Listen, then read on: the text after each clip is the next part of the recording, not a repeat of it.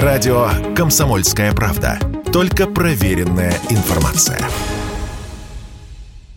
Она жует свой орбит без сахара И вспоминает тех, как он плакала Или больше не жует – поставках жевательной резинки начались перебои, в производстве тоже, сообщает коммерсант со ссылкой на ритейлеров. Причина проста. Компания Mars, производитель Орбита, столкнулась с нехваткой импортных ингредиентов, пишет газета. Скорее всего, речь о резиновой основе для жвачки из синтетических полимеров. Дело в том, что это сырье попало под санкции Евросоюза. В связи с этим новые партии не отгружаются, а ассортимент популярных жевательных подушек в России до конца этого года будет сокращен.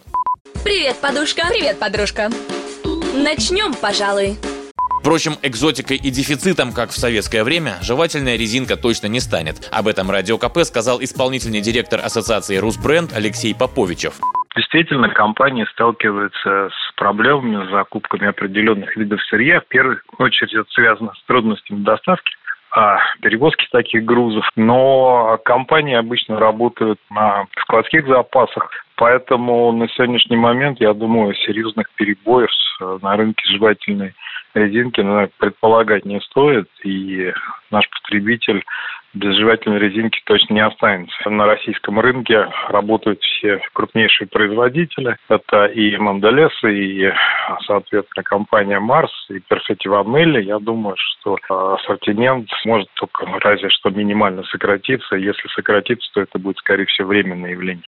Интересно, что продажи жевательной резинки просели еще в пандемию. По итогам 2020-го сразу на 15%. Данные исследовательской компании Nielsen IQ. Жвачка стала самой пострадавшей от пандемии категорией кондитерки. Причина проста, говорят эксперты ритейла. В пандемию, когда действовал режим самоизоляции, россияне стали меньше ходить в супермаркеты. А жевательная резинка – это почти всегда так называемая импульсивная покупка, то есть та, которую совершаешь спонтанно, просто стоя в очереди в кассе.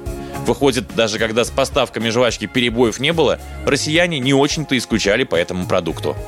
Василий Кондрашов, Радио КП. Радио «Комсомольская правда». Никаких фейков, только правда.